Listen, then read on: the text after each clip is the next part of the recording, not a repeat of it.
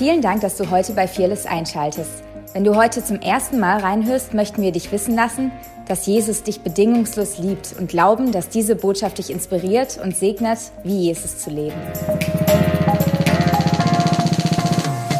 Wir dürfen mal den Steve herzlich willkommen heißen. Und Steve, wir sind gespannt, was Gott dir heute aufs Herz gelegt hat an so einem Tag der Kindersegnung. Und ja, mich begeistert immer wieder dein Einsatz, deine Brio, äh, wie du dein Leben lebst, einfach Reich Gottes hier zu bauen und ähm, mal krass ausgedrückt, die Werke des Teufels zu zerstören ähm, und einfach alles auf eine Karte zu setzen. Und ähm, ja, wir sind mal gespannt, ähm, was Gott dir aufs Herz gelegt hat. Ihr Lieben, geht's euch gut? Jawohl. Ah, zwei von euch gut. Wird noch besser hoffentlich. Wow. Ich liebe es, an einem Ort zu sein, wo Menschen zusammenkommen, die Jesus lieben. Es ist gar nicht so wichtig, aus welcher Denomination, aus, aus welchem Background du heute hier bist. Ob du Fearless dein Zuhause nennst oder nicht. Ich glaube, wenn Menschen zusammenkommen, die Jesus lieben, dann liegt was in der Luft.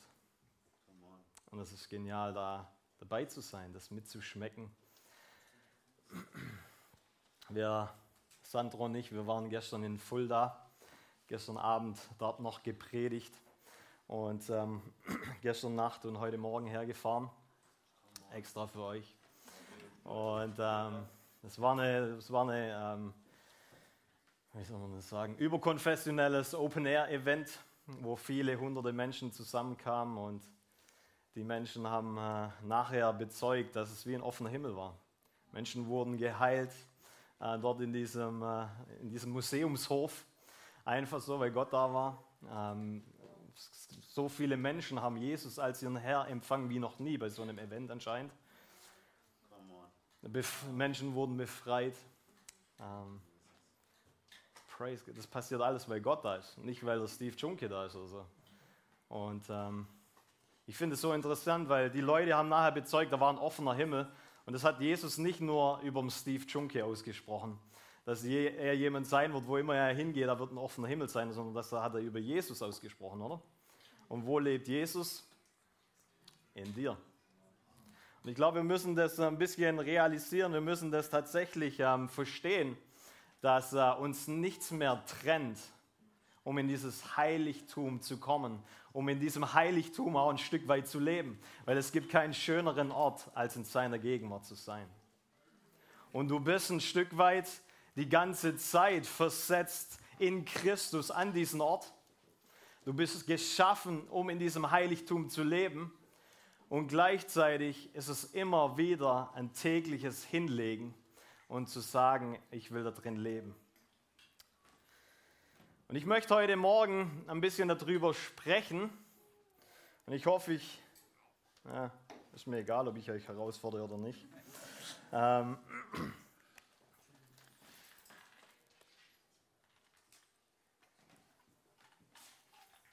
ich glaube, es ist eine Botschaft für uns, die wir Fearless unser Zuhause nennen und nehmen, aber ich glaube, es wird auch eine Botschaft für dich ganz persönlich. Ähm, und ich möchte ein bisschen darüber reden, dass zum einen das, was ich gesagt habe, uns nichts mehr zurückhält. Nichts mehr. Der Teufel wurde besiegt. Und ich will es dir vorlesen. Warum? Weil manchmal ist es tatsächlich so, dass wir glauben, der Feind sitzt immer noch irgendwo im Himmel und verklagt uns tagtäglich. Weil da gibt es dann auch eine Bibelstelle in Offenbarung 12, die sagt, der Teufel ist der Verkläger der Brüder. Und irgendwo hat er immer irgendwas gegen einen. Und äh, wenn er nichts hat, wenn er nichts hat, dann erzählt er die Lüge, weil er ist auch der Vater der Lüge.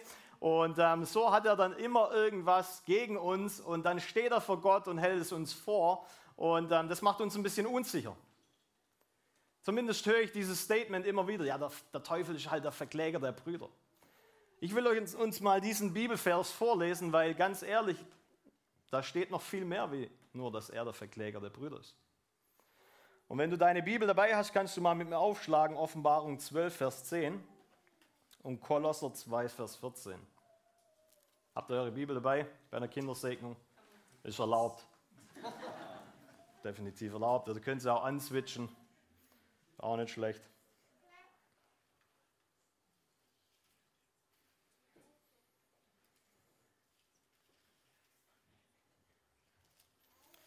In Kolosser 2, Vers 14, da heißt es, Gott hat den Schuldschein, der uns mit seinen Forderungen so schwer belastete, für ungültig erklärt.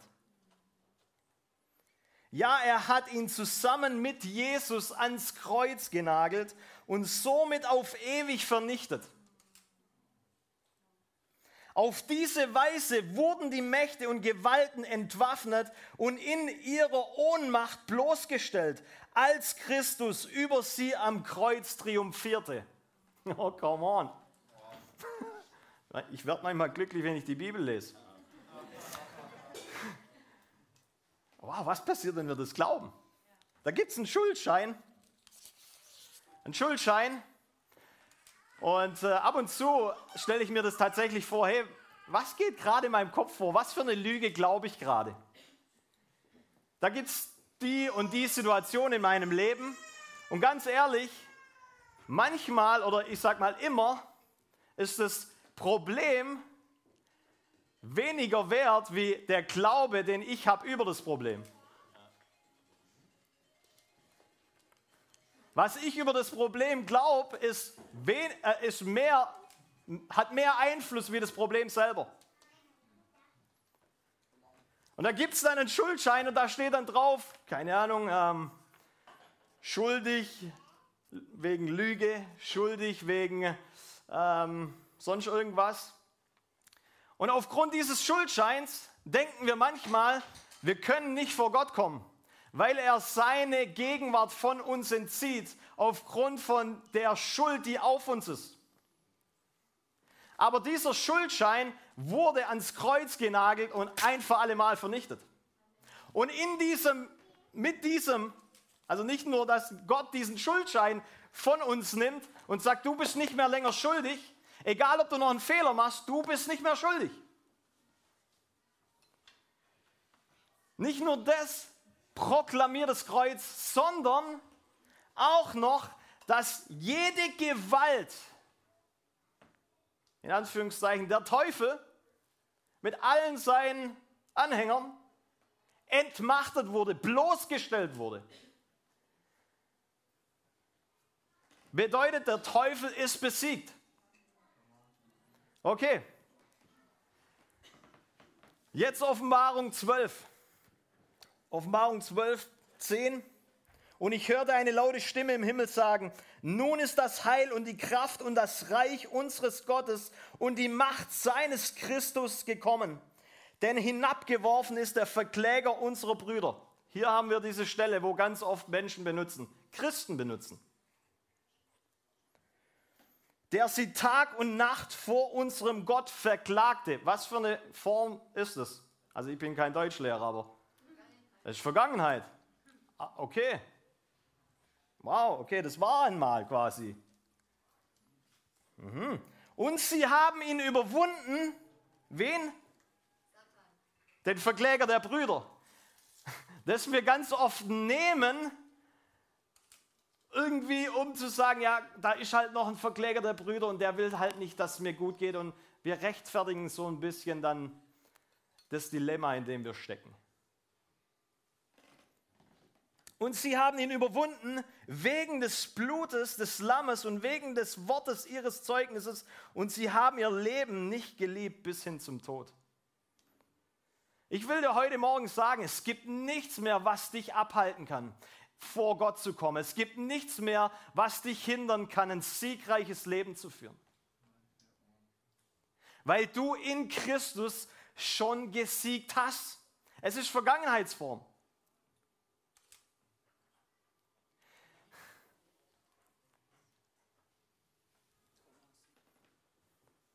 Sind wir uns dessen bewusst, dass der Teufel besiegt ist? Wir leben in spannenden Zeiten, wo der Feind manchmal sehr an Fokus gewinnt. Vor kurzem hat Gott zu mir gesagt, Steve, du kannst nicht gleichzeitig mich anbeten und Sorge haben. Es ist unmöglich, diesen großen Gott anzubeten, ihn zu bestaunen und gleichzeitig mich zu sorgen.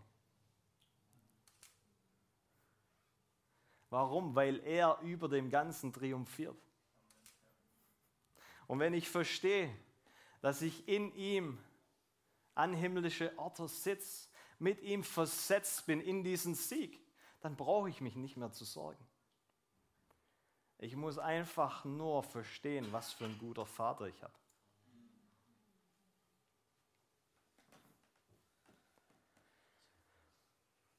Sagst vielleicht, oh, das ist ein bisschen krass für so eine Kindersegnung.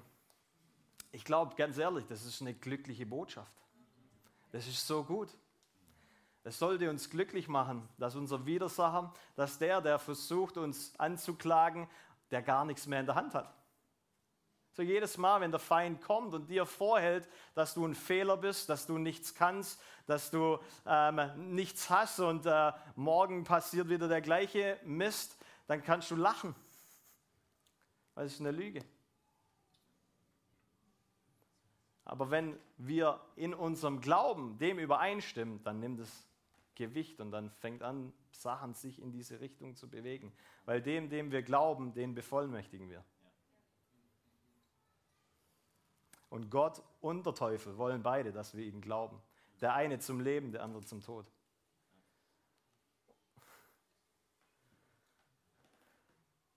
Das ist deine Entscheidung. Und wir hier bei Fearless, wir wollen, wir wollen eine Kultur schaffen, wo Menschen frei werden.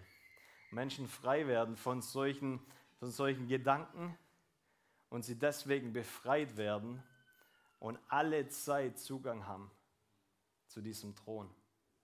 Was Menschen gestern Abend erlebt haben, sie haben das in Worte gefasst von dem offenen Himmel. Ich habe nicht über den offenen Himmel gepredigt. Das war ihre Erfahrung. Ihre Erfahrung hat in ihren Mund gelegt, das ist wie ein offener Himmel. Menschen rennen zu Jesus, Menschen werden geheilt, Gott lagert sich. Ich bin ganz ehrlich, ich habe es nicht mal groß gespürt. Es gab nicht mal vor der Predigt eine, ähm, eine Worship-Zeit. Es war irgend so ein Hip-Hopper oder, oder so, so ein, ich weiß gar nicht, so die Richtung halt. Rapper, Rapper. Denkst vielleicht, du liebe Zeit, wie kann sich da Gott lagern? Praise God, mir ist nichts unmöglich. Ohne Gott benutzt, Gott benutzt auch Rapper. Aber es war für mich was komplett Ungewöhnliches, weil ich liebe Anbetung. Und ich liebe es, ihn anzuschauen und dann mit, mit dem, was Gott da drin schon tut, mitzufließen. Und äh, das hat sich gestern so ein bisschen angefühlt, okay, alles klar, ähm, raus ins kalte Wasser. Und ich glaube, Gott hat sich da gelagert, einfach natürlich, weil er gut ist, aber auch, weil wir uns nicht an unseren Gefühlen oder an dem, was halt gerade abgeht, festklammern, sondern weil wir glauben, ich trage einen offenen Himmel.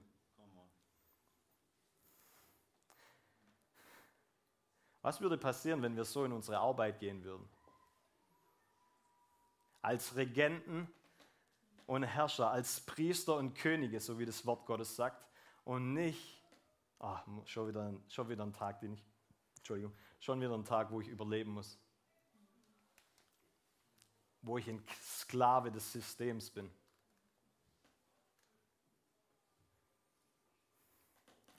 Du kannst dich heute entscheiden, ob du, ob du ein Sklave des Systems sein möchtest und unter Furcht kommst, egal was, die, was da draußen alles abgeht, ob du mit Furcht partnerst oder ob du sagst, ich habe einen guten Vater, der sorgt sich um mich.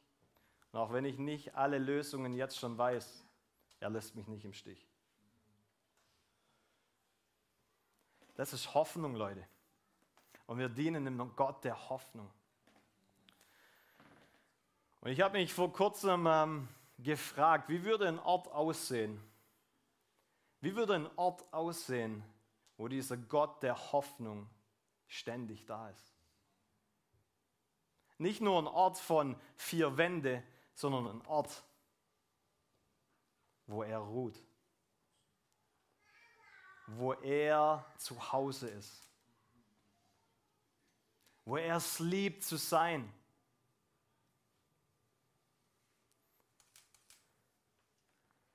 Und ich möchte euch, ich habe eine Folie bei, ich, hab, ich möchte euch ganz kurz einen Bibelvers vorlesen, der liegt mir schon ziemlich lange auf dem Herzen. Und ich will den so in diese, in, in unsere Menge hineinrufen, hinein prophezeien und uns fragen, sind wir dieser Ort? Darf Fearless dieser Ort sein? Und diese, dieser, dieser Bibelvers finden wir in Jesaja 66.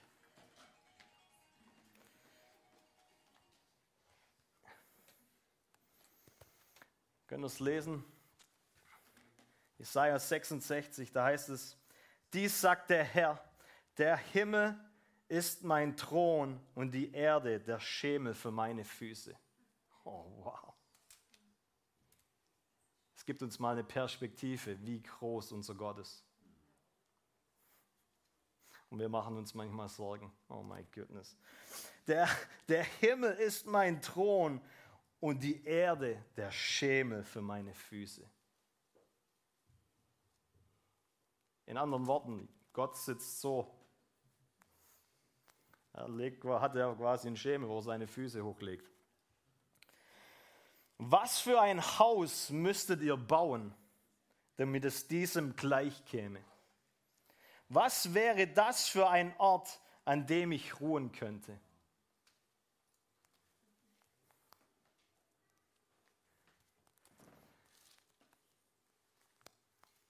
Ich lese da eine Einladung, dass Gott, der so groß ist, so majestätisch, der Schöpfer von Himmel und Erde gemacht hat,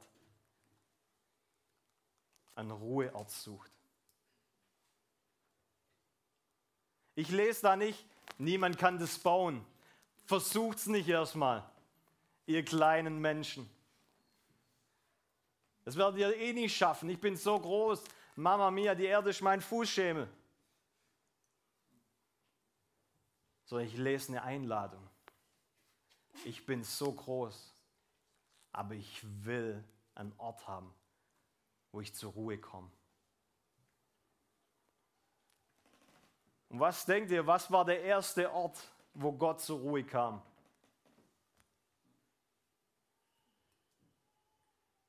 Was denkt ihr, was ist der erste Ort, wo Gott zur Ruhe kam? Eden. Absolut. In 1. Mose lesen wir diese, da lesen wir diese Schöpfungsgeschichte. Und Gott kreiert Wasser, Erde, Licht, Finsternis oder Nacht. Er kreiert all diese tollen Dinge. Er kreiert Tiere, er kreiert den Menschen. Und dann am siebten Tag Ruder. Praise God für den siebten Tag für alle Schwaben. Wir schaffen sogar samstags.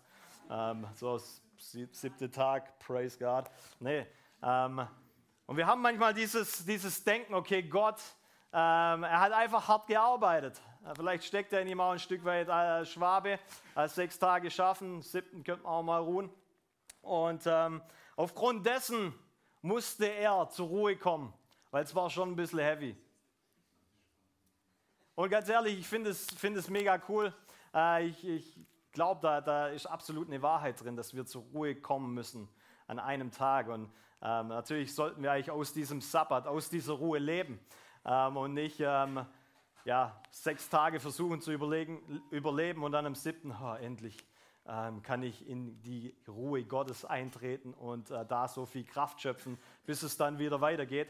Ähm, aber ich glaube, dass da noch was Tieferes drinsteckt. Ich glaube, Gott hat was geschaffen in sechs Tage, wo er dann drin ruhen konnte.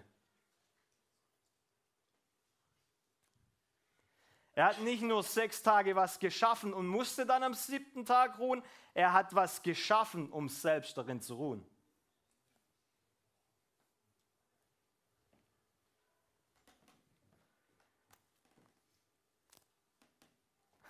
Und ich glaube, ganz ehrlich, durch das Alte Testament, durch das Neue Testament, wir lesen immer wieder, dass die Stiftshütte, wo Gott anleitet, wo ähm, spezielle Dinge ähm, so aussehen sollen.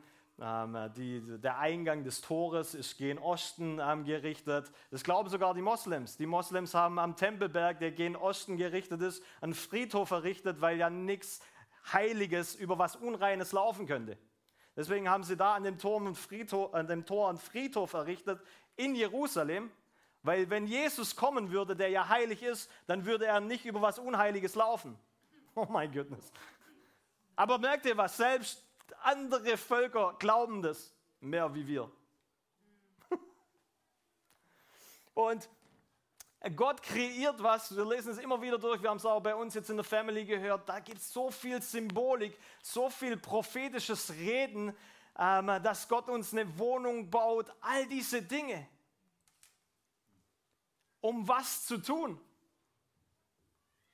Um mit uns Gemeinschaft zu haben. Und ich glaube, Jesus hat es ein Stück weit mit verkörpert. Er wurde diese Behausung Gottes. Wir, wir, wir sagen auch ganz oft dazu, er wurde ein Träger, ein Träger von Gottes Herrlichkeit, ein Träger von seiner Gegenwart. Er war die Personifizierung der Gegenwart Gottes. Aber wo lebt sie denn jetzt? Wenn du das möchtest, dann lebt sie da drin. Und sie nimmt jeden Tag zu, je mehr wir erkennen, wie sehr er in uns leben möchte.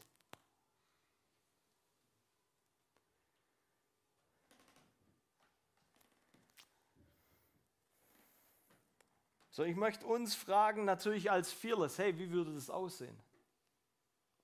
Wie würde ein Ort aussehen, an dem Gott zur Ruhe kommen kann? Vielleicht können wir die nächste Folie hinwerfen. Ich habe mir das, diese Frage gestellt. Wie würde ein Ort, eine Kirche aussehen, die nicht gebaut werden würde, also in ihrem Fokus, Menschen anzuziehen, sondern für Gott so attraktiv wäre, dass er nicht mehr gehen will? Weil dann kommen Menschen automatisch.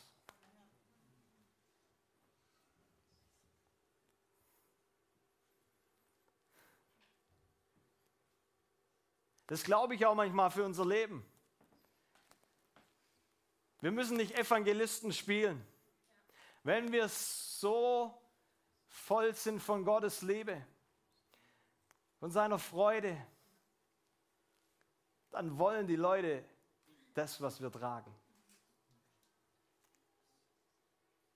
Vielleicht hast du das auch schon ein paar Mal gehört. Hey, warum, warum bist du heute Morgen schon so froh, so, so glücklich?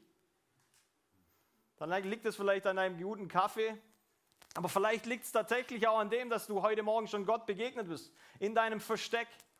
Und dein Glück ist dir begegnet. Und aufgrund dessen musst du kein Glück mehr in irgendwas anderem suchen, sondern du kannst dieses Glück, du kannst umarmen und dieses Glück strahlt durch jede Pore deines Lebens. Das ist doch das auch, was die Welt sucht in allem, was sie tun suchen Bestätigung, sie suchen Glück, sie suchen Frieden. All das hast du in Jesus Christus.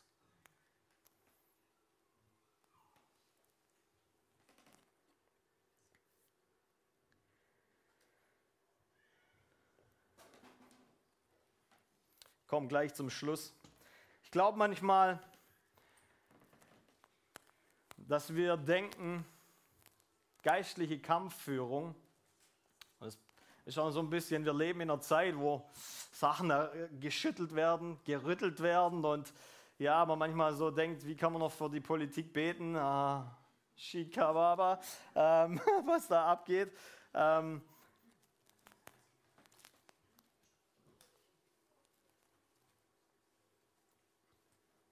wir denken manchmal, okay, wir müssen, jetzt müssen wir mal uns unsere Waffenrüstung ergreifen und jetzt müssen wir hier mal klar,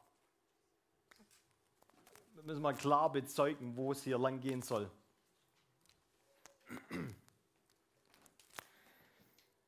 Die Bibel ist in Jakobus 4 ganz klar. Sie sagt, naht euch zu Gott und ihr widersteht dem Teufel.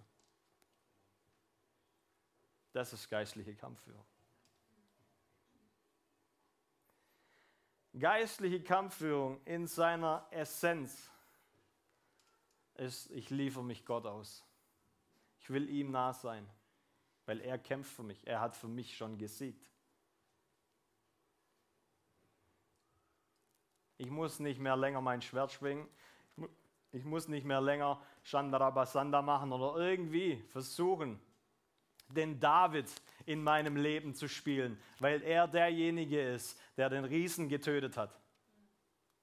Ich liebe David und Goliath, ich liebe die Geschichte. Wir haben hier Leute, die haben das tätowiert sogar. Ähm, Herr sei gnädig. Ähm, aber ich liebe es und, und wir nehmen auch solche Dinge ganz oft als, ähm, wir nehmen solche Dinge auch ganz gern als Slogans für Firmen oder sonst irgendwas. Der Kleine besiegt der Große und David gegen Goliath, eine kleine Firma haut die Große in die Pfanne und ähm, wir, wir feiern das, die, diese Symbolik dahinter. Aber da kommt ein kleiner Hirtenjunge, der gesalbt wird zum König. Er kommt in der Haltung als Diener mit Käse und Brot zu seinen, zu seinen äh, Brüdern, die in der Schlacht stehen. Und dann gibt es dann einen Riese, der das Volk und Gott verpönt und sich darüber lustig macht. Und in so einem jungen Kerl steht was auf. Das im Versteck, als er Schafe gehütet hat, geformt wurde. Und da steht ein heiliger Zorn auf. Das kann nicht sein. Und eine ganze Armee, die da drin trainiert wurde, den Feind in die Flucht zu schlagen, ist gefesselt von Furcht. Und dann kommt ein Hirtejunge. Kein, keine Ausbildung, er hat gelernt, Gott anzubeten, wo keiner in, ihn ge gesehen hat. Und dieser, Klei dieser kleine Junge tritt diesem Goliath entgegen. Und der Goliath macht sich noch lustig. Und David sagt, ich bin nicht gekommen mit einem Speer oder mit einem Schwert. Ich bin gekommen im Namen des Herrn.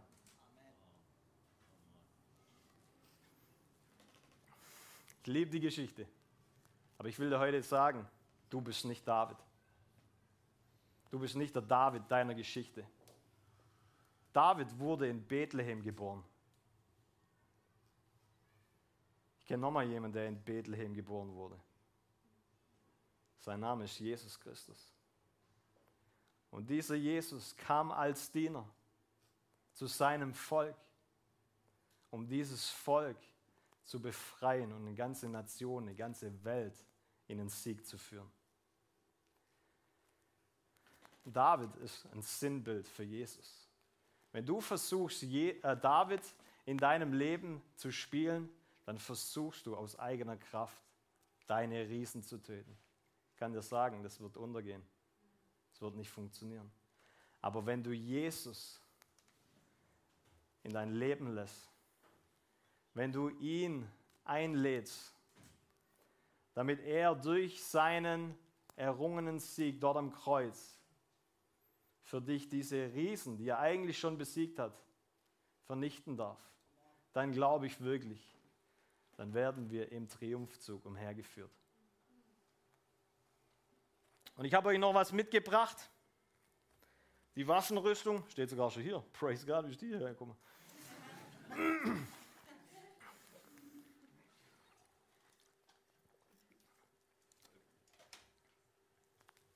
Ich möchte euch ganz kurz Epheser 6 vorlesen, zum Schluss. Weil da heißt es schließlich, und dieses schließlich bezieht sich auf ein Ende. Und Paulus redet da davor, wie wir miteinander umgehen, in der Ehe, in Familie, in Beziehungen. Und dann sagt er schließlich, schließlich werdet stark im Herrn und in der Macht seiner Stärke. Nicht werd stark im Herrn und dann, das kreiert in dir deine eigene Stärke, sondern du wirst stark im Herrn und in seiner Kraft.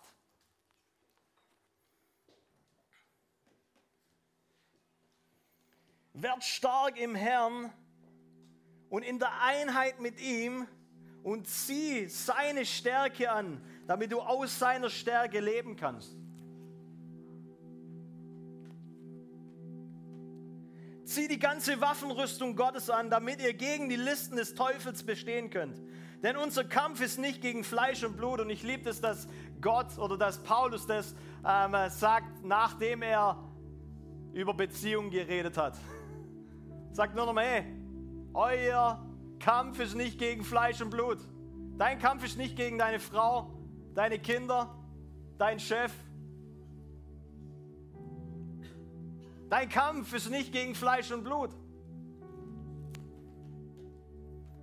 sondern gegen die Gewalten, gegen die Mächte, gegen die Weltbeherrscher dieser Finsternis, gegen die geistigen Mächte der Bosheit in der Himmelswelt. Deshalb ergreift die ganze Waffenrüstung Gottes, damit ihr an dem bösen Tag widerstehen könnt, wenn ihr alles ausgerichtet habt.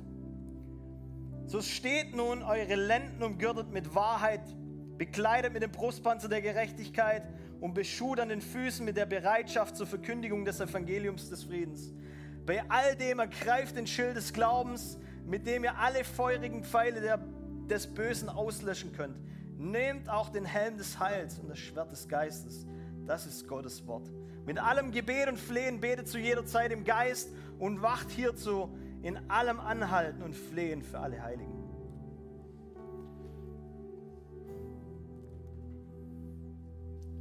Ich dachte früher immer, ja, Jesus hat irgendwo den Sieg errungen, aber ich muss täglich meine Waffenrüstung anziehen. Nicht, dass ich noch verwundet werde. Nicht, dass ich noch in irgendeiner Art und Weise ähm, verletzbar bin für den Feind. Und dann ist mir aufgefallen, das wäre alles nur eigene Stärke. Was passiert, wenn ich mir bewusst werde, was die Waffenrüstung tatsächlich ist. Naht euch zu Gott und der Feind wird von euch fliehen. Was ist das für ein Lebensstil? Gott nah zu sein.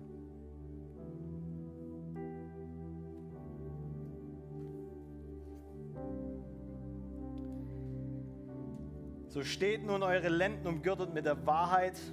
Wahrheit habe ich hier, der Gürtel. Die Wahrheit hält alles zusammen. Und Jesus ist die Wahrheit und das Leben, oder?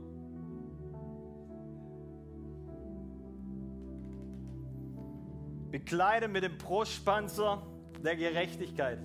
Vielen Dank an der Stelle auch für meinen geistlichen Vater, der mir das ausgeliehen hat. Brustpanzer der Gerechtigkeit, dieser Panzer, der alle Organe schützt. Und es ist die Gerechtigkeit, die wir in Christus finden, zu der wir geworden sind, weil er zu unserer Sünde wurde. Diese Gerechtigkeit, diese neue Natur, diese neue Schöpfung, dieser Panzer schützt unsere Organe, dass alles richtig funktioniert. Und beschut an den Füßen mit der Bereitschaft zur Verkündigung des Evangeliums. Ich glaube, ich habe hier drin Schuhe. So haben die Schuhe damals ausgesehen wahrscheinlich. Ich glaube, die hatten sogar noch Spikes, dass sie wirklich drin stehen konnten.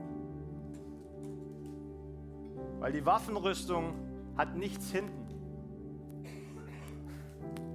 Sie ist nicht für okay, ich mache mich aus dem Staub gedacht. Sondern wir behaupten was, was uns Christus erkauft hat. Und mir ist aufgefallen, diese Schuhe, wir sollen beschut sein mit der Bereitschaft, das Evangelium zu verkünden. Wenn du keine Schuhe trägst, kannst du auch nicht vorwärts kommen.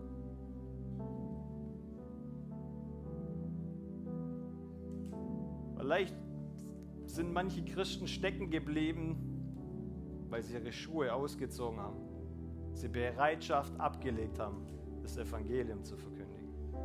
dein Zeugnis zu teilen.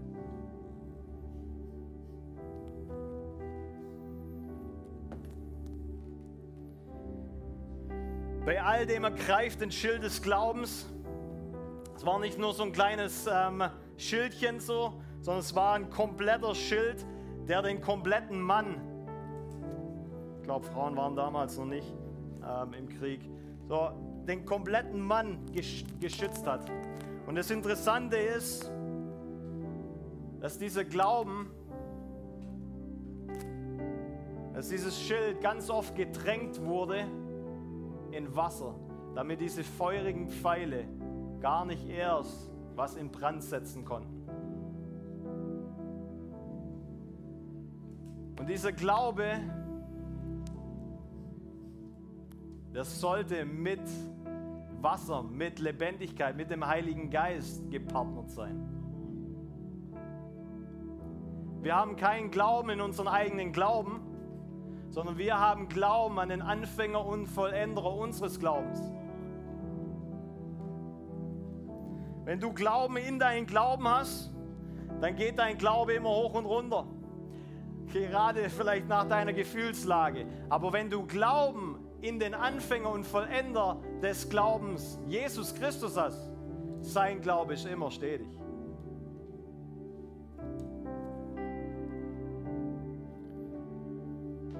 Bei all dem ergreift den Schild des Glaubens, mit dem ihr alle feurigen Pfeile des Bösen auslöschen könnt. Nehmt den Helm des Heils.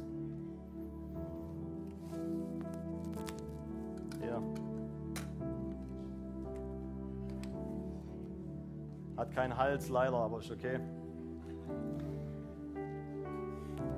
Wir sollen unsere Gedanken, wir sollen Heil denken. Wir sollen Errettung denken. Wir sollen Erlösung denken. In anderen Worten, himmlisch denken. Weil der Himmel denkt von dem vollbrachten Werk aus.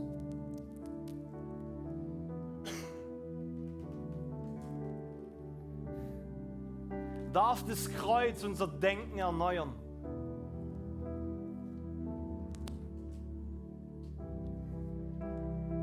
Und nimm das Schwert des Geistes welches das Wort Gottes ist.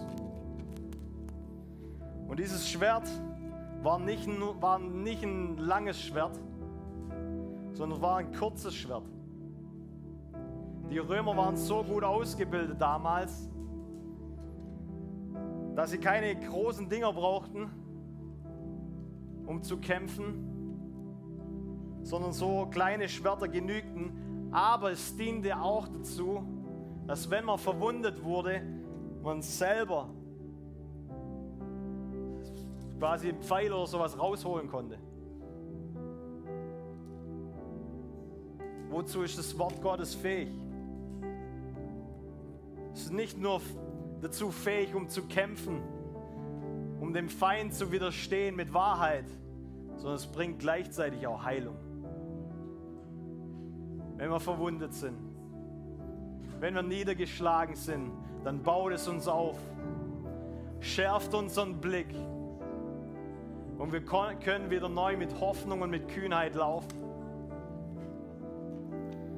Und dann das Letzte, was noch mit dazugehört. Mit allem Gebet und Flehen betet zu jeder Zeit im Geist und wacht hierzu in allem Anhalten und Flehen für alle Heiligen. Dieses Flehen ist nicht als Wurmgedanke gedacht. Oh, ich bin halt ein Wurm, Jesus, komm und hilf. Hilf mir aus dieser Situation raus. Sondern dieses Flehen, ich kann es nicht sehen. Dieses Flehen ist ein, dieses Gebet muss auch unsere Seele irgendwo berühren. Wir wollen nicht nur Floskeln irgendwie beten, damit irgendwas gebetet ist. Es muss uns selber bewegen. Bill Johnson sagte mal, wenn mein Gott, äh, wenn mein Gebet nicht mich selber ein Stück weit bewegt, dann wird es auch Gott nicht bewegen. Hab nicht ich gesagt. Aber irgendwo, glaube ich, muss unser Gebetsleben uns bewegen, uns erschüttern dürfen, uns formen dürfen, uns zu Tränen bringen dürfen.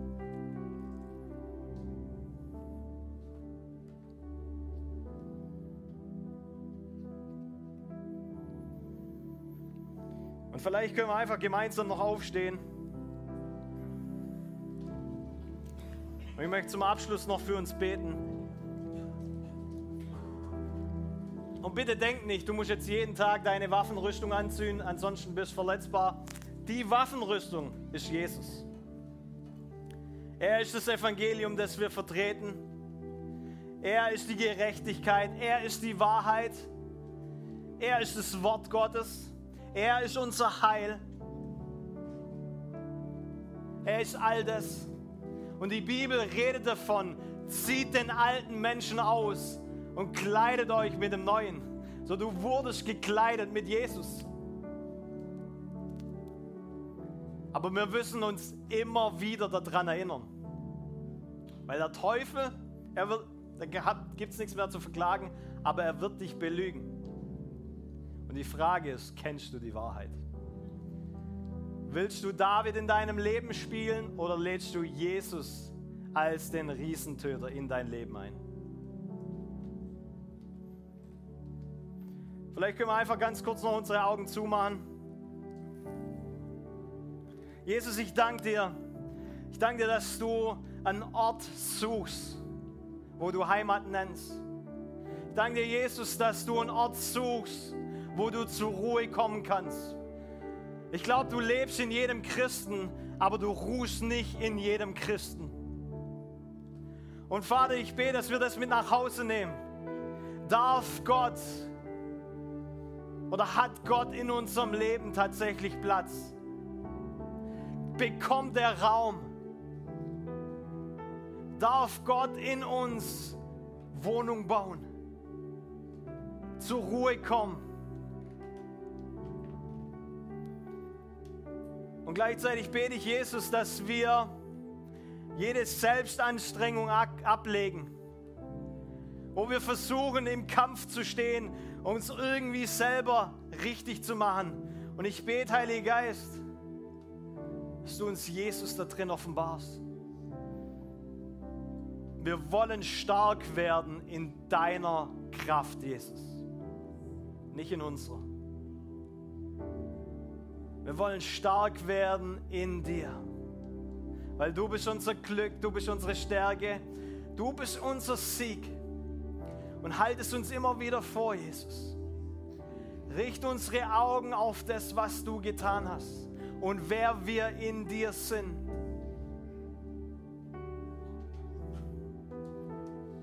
Damit wir freimütig ins Allerheiligste kommen, in deine Gegenwart, damit wir dort leben und dass wir realisieren, dir nahe zu sein.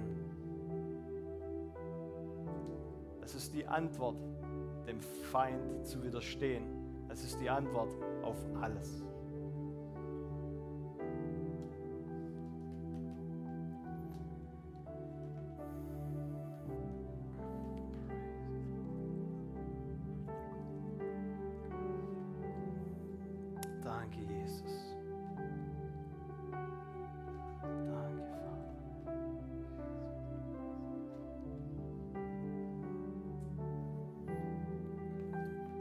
Ganz kurz den Moment nützen, wenn du hier bist und du sagst, ich will aufgeben. Ich will nicht mehr länger aus eigener Kraft kämpfen. Ich kann auch nicht mehr. Sondern ich will, ich will, dass seine Kraft in mir mächtig wird. Ich will, dass Jesus übernimmt. Ich will, dass er diese Herausforderungen, diese Riesen in Anführungszeichen zu Fall bringt. Während alle Augen geschlossen sind, halt, halt doch einfach mal ganz kurz deine Hand hoch. Ich will ganz kurz für dich beten. Vielen Dank, vielen Dank. Danke, danke. Jesus, ich danke dir. Ich danke dir, Jesus, für jeden Einzelnen, der jetzt gerade gesagt hat, ja, ich will auf, ich, ich gebe auf. Ich will mich dir nahen. Ich gebe mich dir hin.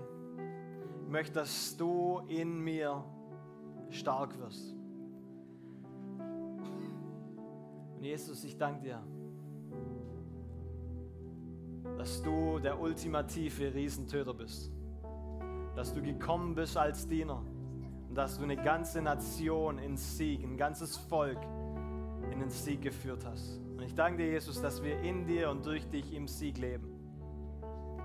Ich bete, Jesus, dass dieser Sieg offenbar wird in Jesu Namen. Das prophezei ich über jeden Berg, jede Herausforderung, dass Jesus diesen Sieg errungen hat und wir ziehen diesen Sieg in das Jetzt, in Jesu Namen.